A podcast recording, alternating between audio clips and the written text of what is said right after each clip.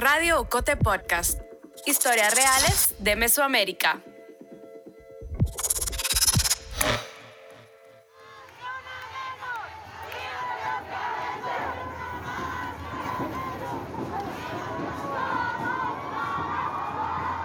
...8 de marzo por la mañana... En la zona 1 de Ciudad de Guatemala empiezan a reunirse personas para conmemorar el Día Internacional de la Mujer. El lila, el morado y el verde resaltan entre los tonos grises de los edificios del centro. Hay carrozas con música y globos, también pancartas y mantas, donde se leen frases como ni una menos o la violencia no es normal. Algunas gritan consignas, otras caminan en silencio.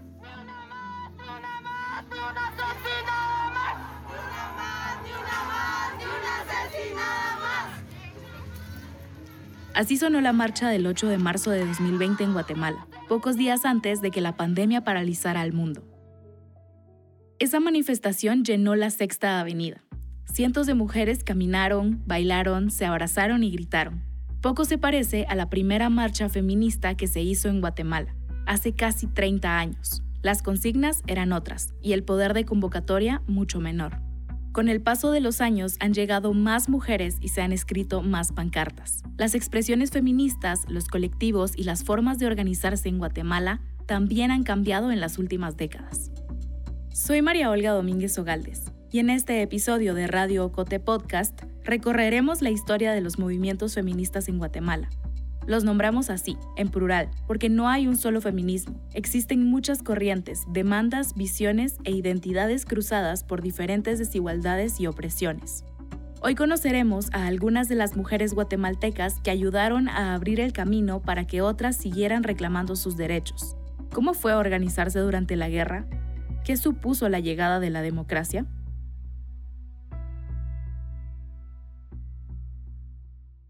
Lo que podríamos llamar el movimiento de mujeres tiene raíces históricas, ¿no?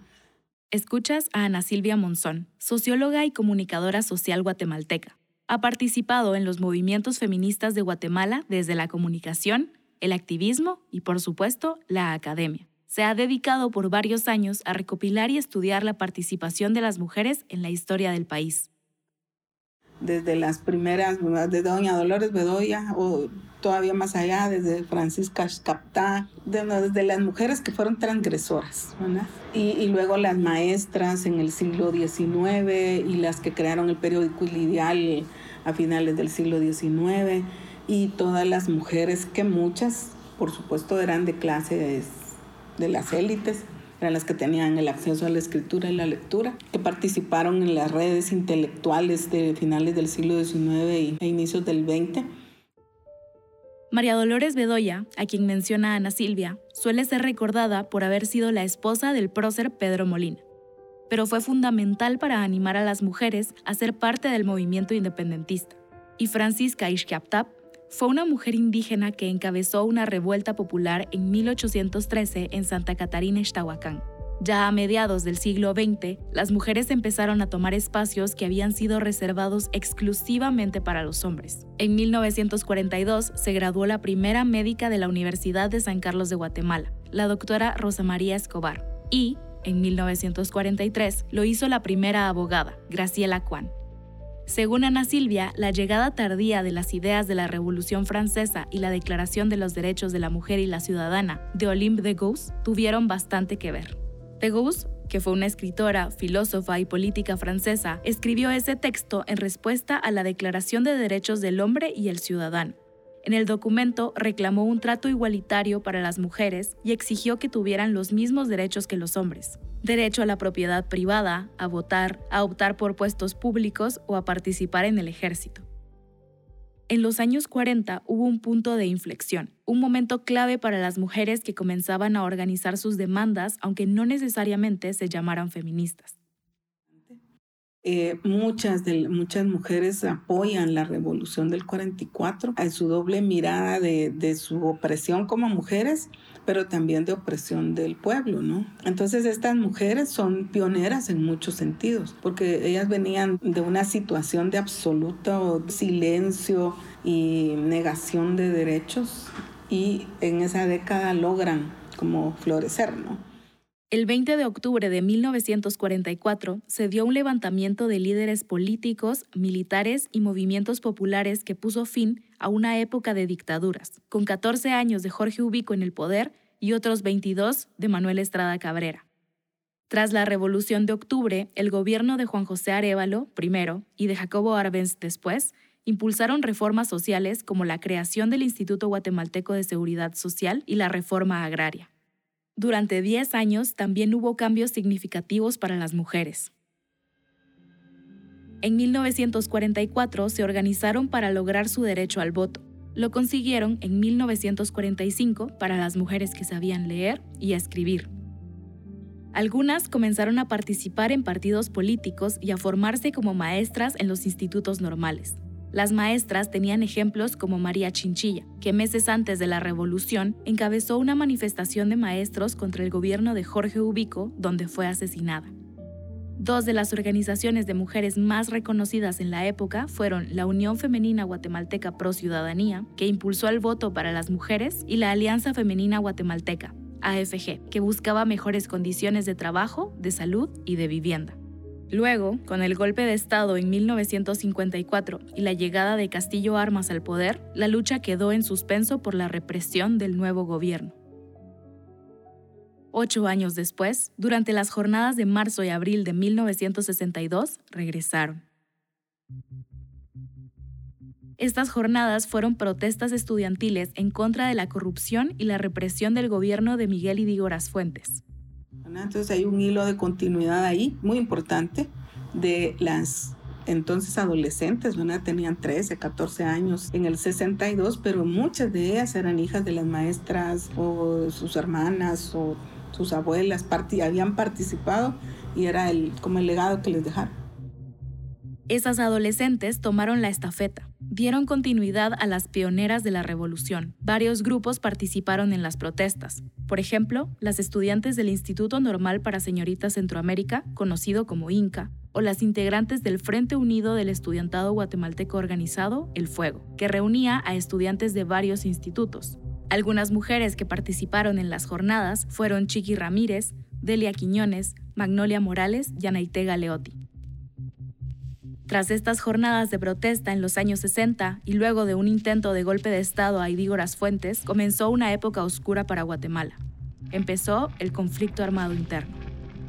La guerra civil en Guatemala empezó en 1960 y duraría hasta la firma de los acuerdos de paz en 1996, con una sucesión de dictaduras militares en las que se cometieron masacres, desapariciones, ejecuciones, quema de aldeas y un genocidio contra la población ishil.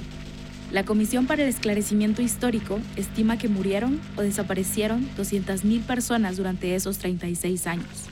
En este tiempo, muchas mujeres sufrieron violencia sexual. Años después, algunas de ellas llevarían a sus agresores frente a la justicia, en casos emblemáticos como Sepursarco y el caso de las mujeres achíes. También hubo mujeres que participaron de manera organizada en grupos revolucionarios, una de ellas fue Yolanda Colom, una maestra de educación popular y militante del Ejército Guerrillero de los Pobres y Octubre Revolucionario. Entonces realmente vas viendo que no hay opción dentro del marco de la ley, ni solo en el marco del ejercicio político y ciudadano, pero lo vas viendo en base a la mortandad que vas viendo de cantidad de gente, ¿verdad? Entonces eso es lo que te orilla a buscar la lucha armada. No es porque te guste ni porque de primas a primeras la escojas. Yolanda nunca creyó que el enfrentamiento armado fuera algo solo para los hombres. No consideró que ser mujer le impidiera luchar desde la guerrilla por sus ideales. La desigualdad, la violencia y la represión le indignaban, Después de un voluntariado como maestra en una aldea de Huehuetenango y de ver las condiciones en las que vivía la niñez, pensó que debía hacer algo para cambiar el sistema. Todas esas cosas me daban indignación, me daban rebeldía, me daban deseos de luchar, no miedo, sino que deseos de luchar y de, de resolver eso, ¿verdad? Y ahí, dentro de la organización, las mujeres también comenzaron a exigir sus derechos. Las reivindicaciones de las mujeres con quienes trabajábamos o cuyas familias se iban involucrando en la lucha eran sin pierde contra las palizas de los hombres. por la alfabetización y la castellanización y contra el alcoholismo. Se suponía que la organización debía atender esas demandas, aunque dentro de los mismos grupos los compañeros militantes también ejercían violencia. En experiencias a lo largo de la militancia también que se dio el caso de militantes que apaleaban a la pareja. Y yo recuerdo que cuando las mujeres ya planteábamos indignadas y bien enojadas eh, el que fulanito había procedido de esa manera con su pareja, y los hombres generalmente tampoco lo defendían porque era indefendible la cosa, pero tampoco, tampoco eran beligerantes. De 1973 a 1978, Yolanda estuvo en la selva del norte de Quiché militando en el ejército guerrillero de los pobres. De ahí nació su libro Mujeres en la Alborada. En esos años apenas recuerda a cinco mujeres con las que coincidió en la selva. Luego supo de más, de otras mujeres, indígenas la mayoría, que pelearon en otros frentes. Mujeres como Rosalina Tuyuk, Maya Cachiquel. Eh, nosotros teníamos un buen grupo de jóvenes y de mujeres cooperativistas quienes em, buscábamos el desarrollo económico de las familias y de nuestra, de nuestra comunidad. Sin embargo, desaparecieron a los principales líderes de estos grupos. La mayoría vimos cómo como no se respetó la vida, tampoco se respetó el pensamiento de las lideresas y líderes. Lastimosamente, como que la hazaña se, se fue contra todo el movimiento social comunitario a raíz de la presencia del ejército en San Juan Comalapa. A inicios de los 80, la represión aumentó Hubo una sucesión de dictaduras militares y se asesinó a líderes sindicalistas, catequistas, estudiantes y maestros. Se incrementaron las desapariciones forzadas, se desarticularon movimientos, se sembró el terror. Y en una guerra, lo que realmente sucede es que uno le tiene que imponer su voluntad a otro. En este contexto, igual que en otras partes del mundo, como Argentina, Chile o México, las mujeres empezaron a organizarse para buscar a sus familiares desaparecidos. Las que habían sostenido, aunque no con una visión feminista, el movimiento social eran las mujeres, era Conavigua y el GAM. Entonces, eh, claro, no con demandas específicas de género, porque eran las demandas de la no militarización, el alto a la represión y otras demandas. Olga Villalta es periodista, feminista y cofundadora del Grupo Guatemalteco de Mujeres en 1988. Olga explica cómo dentro de ese contexto de miedo y de violencia en la guerra, las mujeres organizadas fueron un bloque de resistencia. El grupo de apoyo mutuo, conocido como GAM, se creó en 1984 por familiares de personas desaparecidas que buscaban justicia. Aurelena Farfán fue una de las fundadoras. Un año después se crearía la Coordinadora Nacional de Viudas de Guatemala, o CONAVIGUA. CONAVIGUA empezó su trabajo con grupos de mujeres mayas viudas de comunidades de Totonicapán, Chimaltenango y Quiché. Ambos grupos fueron liderados por mujeres. Una de las fundadoras fue Rosalina Tuyuk. En 1982 desaparecieron a su papá y tres años después se llevaron a su esposo. Ahí decidió juntarse con otras mujeres que habían vivido lo mismo para buscar justicia. Lo más eh, vino a raíz de la desaparición de muchos amigos, de muchos conocidos, de muchos familiares, pero también en el caso personal la pérdida de mi padre y también de mi esposo. Entonces, ahí es donde uno valora lo que es la vida. O sea, no es igual cuando solo te cuentan o escuchas la desaparición o la muerte de algún conocido, pero cuando te toca es cuando, cuando uno ve todo está perdido. Según la Comisión para el Esclarecimiento Histórico, 45.000 personas fueron víctimas de desaparición forzada durante el conflicto armado en Guatemala. La guerra no había terminado aún, pero las bases para la democracia comenzaban a asentarse. Se convocó a elecciones y el 1 de julio de 1984 se eligieron a los diputados que formarían parte de la Asamblea Nacional Constituyente, el grupo de congresistas que crearía la nueva constitución de la República de Guatemala. ¿Qué representaría esto para los movimientos de mujeres y el futuro de los feminismos en el país? Te cuento más al regresar de la pausa. Ojalá que te esté gustando este episodio y que te resulte interesante. Si nos escuchas en marzo de 2023, cuando lo estrenamos, estaremos celebrando nuestro cuarto aniversario. Son cuatro años de hacer periodismo para ti, de investigar y narrar desde miradas diversas sobre mujeres y géneros, sobre ambiente, memoria histórica, justicia y cultura.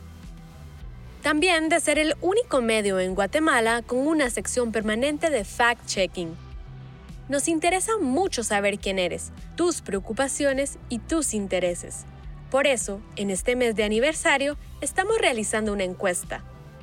En la descripción de este episodio y en nuestra página web agenciaocote.com podrás encontrarla. Desde ya, gracias por responder.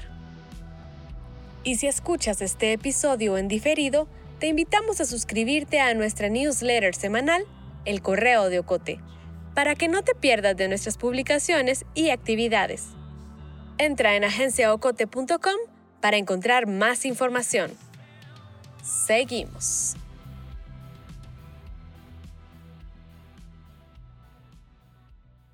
A mediados de los 80, el entonces presidente Óscar Mejía Víctores llamó a elecciones para formar la Asamblea Nacional Constituyente.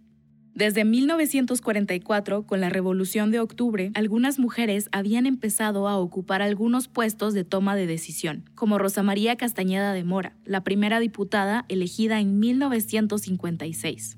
En los 80, la participación de las mujeres en política fue más recurrente, aunque no dejaba de ser poco común. Entre las constitucionalistas estaba Catalina Soberanis, quien después sería ministra del primer gobierno de la democracia y años más tarde se convertiría en la primera presidenta del Congreso de la República. Yo estuve en la Asamblea Nacional Constituyente, éramos solo tres mujeres, entonces tuvimos la oportunidad de proponer el artículo cuarto constitucional que se refiere a la igualdad de derechos, obligaciones y oportunidades para hombres y mujeres por primera vez en el texto constitucional.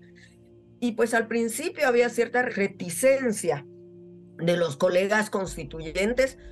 Las mismas reticencias las encontraría años después, cuando asumió como presidenta del Congreso y donde le cuestionaban constantemente sus capacidades pero después ya en el Congreso de la República, más adelante cuando ya fui electa como diputada, eh, sí hubo dos cosas. La primera fue la oposición en tres eh, elecciones consecutivas en la presidencia del Congreso a que yo pudiera ocupar ese cargo, aduciendo que precisamente era por ser mujer que yo no debería tener esa oportunidad.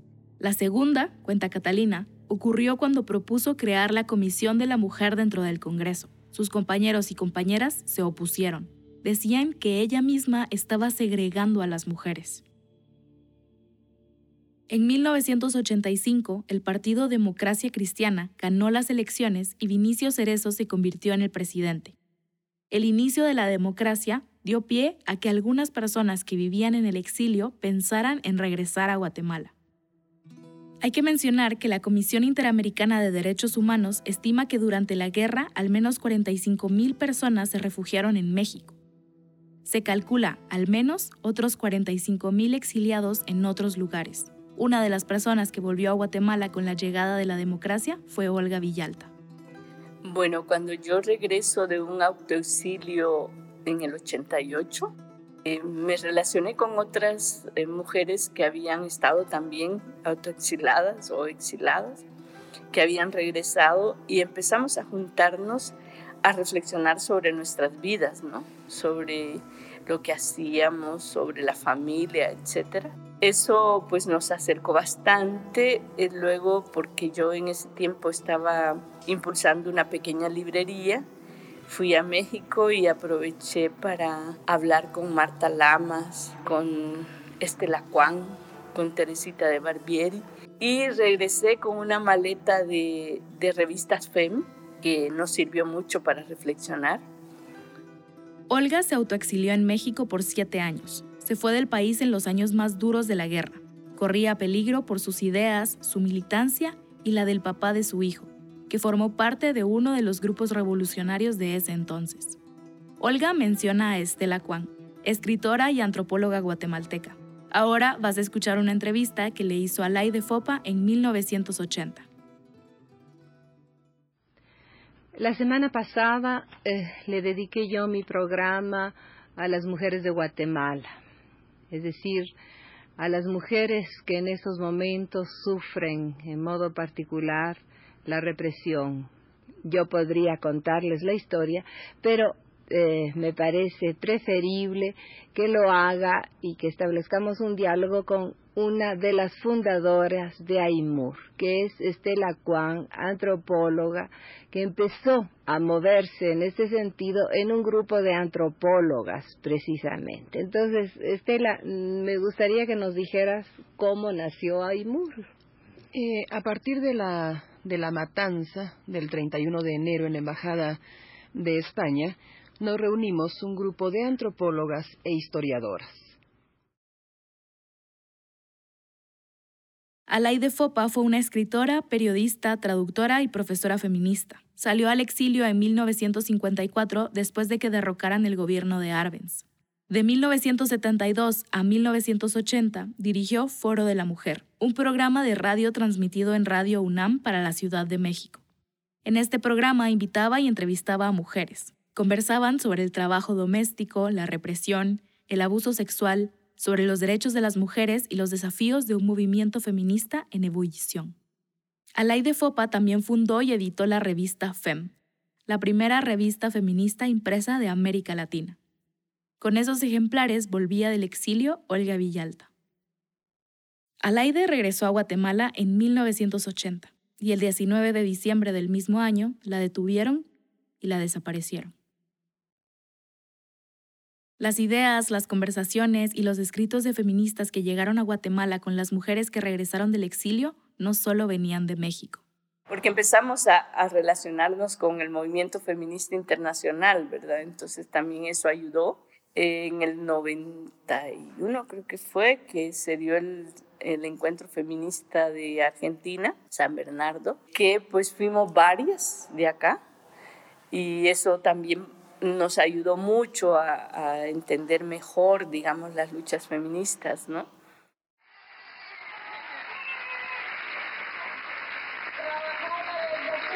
dentro de los grupos heterofeministas, en talleres permanentes.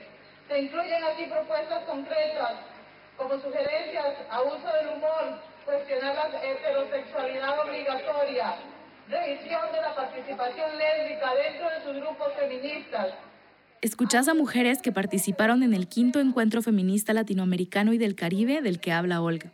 Fue una actividad que se celebró en Argentina en noviembre de 1990 y que reunió a mujeres para intercambiar ideas de temas como la violencia, la maternidad y la situación del feminismo en la región. A inicio de los 90, en Guatemala ya habían dado los primeros pasos para dialogar sobre la paz. Es en este momento cuando empiezan a organizarse más formalmente los primeros grupos feministas. Entonces confluyen, ¿no? Nos encontramos las que estábamos en la universidad, que éramos cinco gatas, más las otras cinco gatas que venían de fuera y que empezaron con el GGM, después Tierra Viva, casi al mismo tiempo. Pues son los grupos como originarios, y voces de mujeres que surgen en el 93, que éramos de la universidad. 1994 fue un año clave para los movimientos feministas. Fue entonces cuando se creó la Convergencia Cívico-Política de Mujeres, un espacio feminista que buscaba la equidad y la participación de mujeres en procesos sociales y políticos. Ahí estuvo Catalina Soberanis en la cual participábamos mujeres que teníamos participación política partidista, fue en esos años de 1990 que se gestó. Era, digamos, pluralista en el sentido de que habíamos de partidos, personas que no eran de partidos, con diferentes ideologías, con diferentes posturas e incluso en las corrientes del feminismo podíamos tener diferentes posiciones. Ese mismo año se integró la Asamblea de la Sociedad Civil, era parte de las condiciones para reanudar el proceso de negociación entre el gobierno y la Unidad Revolucionaria Nacional Guatemalteca, antes de la firma de la paz. La asamblea fue un espacio para que la población participara en las conversaciones de paz. En la asamblea estuvieron grupos de académicos, religiosos, partidos políticos, sindicales, organizaciones de derechos humanos, grupos indígenas y mujeres organizadas que colocarían demandas específicas en ese espacio. Que en cada uno de los temas, cada sector representado en la Asamblea de la Sociedad Civil presentaba una propuesta.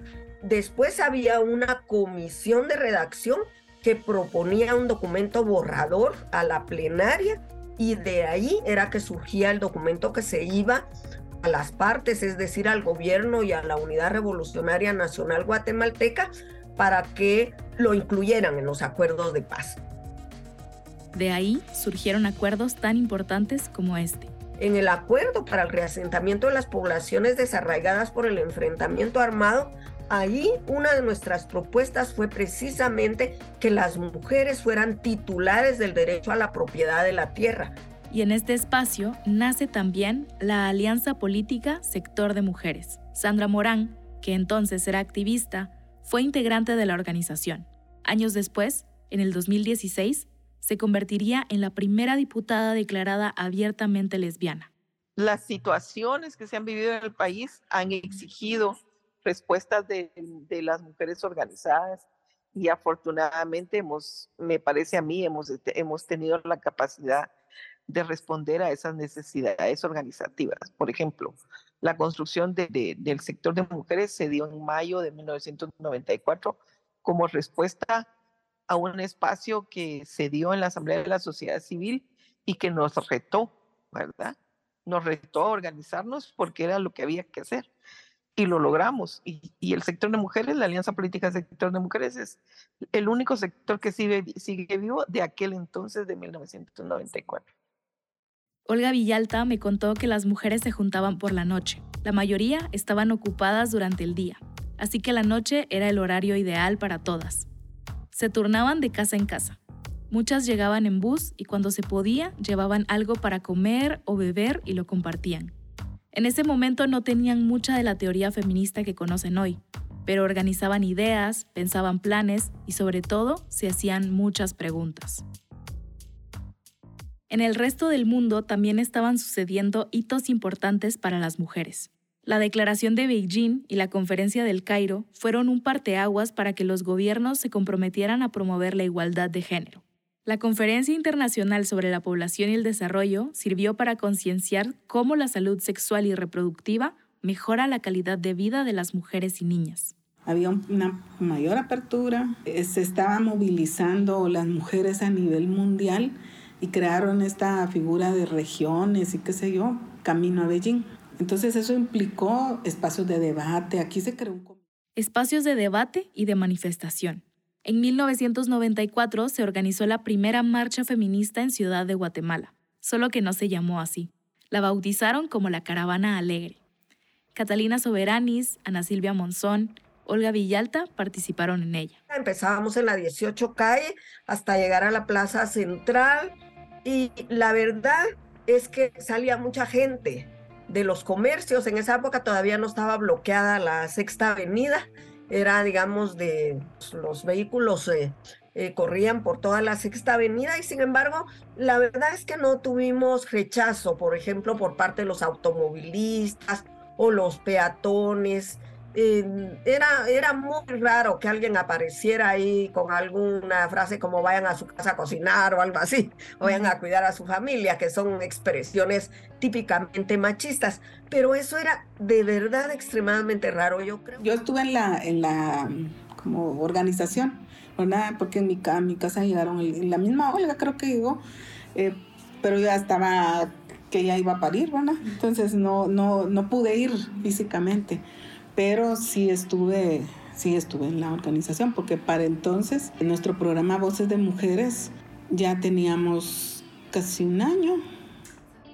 Casi no hubo cobertura mediática. En los periódicos de la época no se publicaron noticias sobre la primera caravana. Apenas hubo algunas columnas breves, donde se reflexionaba sobre el 8 de marzo y los derechos de las mujeres. En la prensa, tal vez, ¿verdad? Pero ni creo que le hubieran puesto tanto coco. Mira, yo hasta me recuerdo, ¿verdad? Que eran globos, que eran flores, qué sé yo, porque esa era la idea. Y eh, llevábamos globos, música, bailamos y, y era una manera como de festejarnos, ¿no? O sea, no era una marcha triste ni, ni peleonera, poco a poco con los años, porque lo seguimos haciendo, poco a poco los negocios de la Sexta Avenida eh, ya no cerraban sus puertas cuando venía la caravana de las mujeres, porque sabían que no íbamos a pintarrajear ni íbamos a agredir, digamos.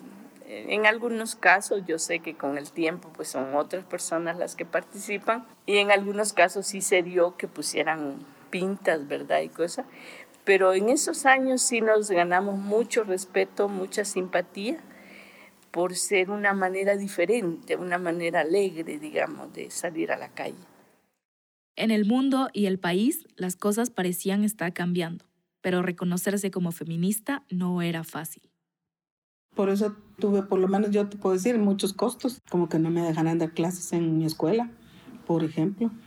Nunca, desde ahí, nada, no, yo era demasiado feminista yo creo que para el contexto fue, fueron años de romper silencio, de romper barreras, de abrir camino, que tal vez ahora parezca tan fácil, porque ahora tienen la palabra ganada, pero en ese tiempo ni siquiera se había firmado la paz. Incluso hoy, 30 años después, a pesar de los avances y los derechos ganados, ser feminista en determinados espacios de Guatemala tiene su complejidad sobre todo cuando se cruzan otros elementos, como la etnia o la orientación sexual.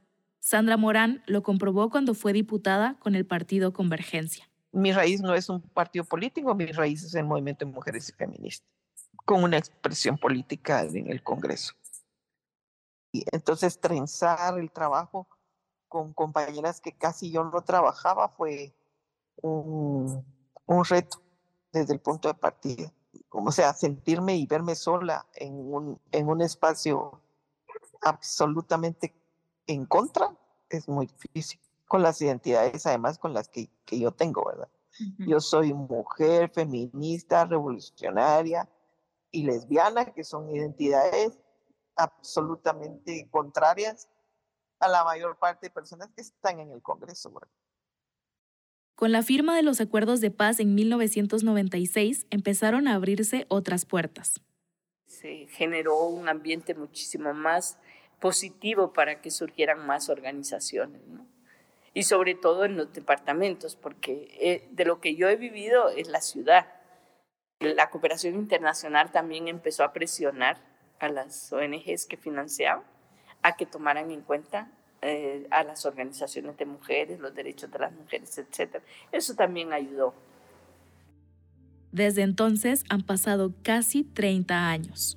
30 eh, años es muy poco en la historia como para revertir lo que tiene 12.500 años, que es el patriarcado. ¿no? Entonces todavía eh, las compañeras jóvenes se enfrentan al rechazo de parte de de personas, hombres y mujeres, que consideran que todavía nos piden que seamos eh, suaves, que seamos, digamos, como más suaves para pedir o exigir o los derechos.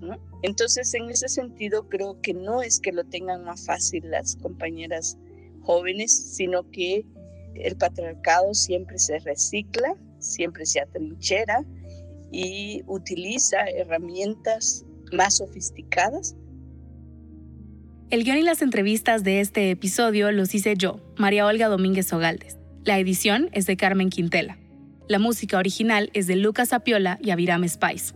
Isaac Hernández realizó el montaje y la producción sonora y musical con la asistencia de José Manuel Lemos. Para este episodio se utilizó un extracto de la entrevista de Alay de Fopa a Estela Kwan en el programa Foro de la Mujer de Radio UNAM. La ilustración de portada es de Oscar Donado. Ishmucaneus es la gestora de comunidad de Ocote y Maggie Medina la coordinadora institucional. La voz institucional de Radio Ocote Podcast es de Lucía Reynoso Flores.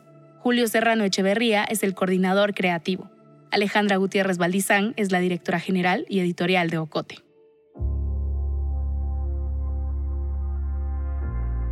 Llegamos al final de este episodio. Si te gustó, te impactó, te indignó o te emocionó, te animamos a que lo compartas con tus amigas, amigos y familiares. Sigue nuestro canal en tu plataforma de audio favorita para que te notifique cuando estrenemos un episodio. También puedes suscribirte al correo de Ocote para recibir semanalmente nuestro newsletter. Experimenta nuestra página web agenciaocote.com para otras historias en otros formatos. Radio Ocote Podcast es producido en Guatemala por el equipo de Ocote, con el apoyo financiero de Seattle International Foundation. Ocote trabaja con el apoyo de los fondos operativos de Servicios Ocote, Foundation for a Just Society y el Fondo Centroamericano de Mujeres FCAM con Oak Foundation.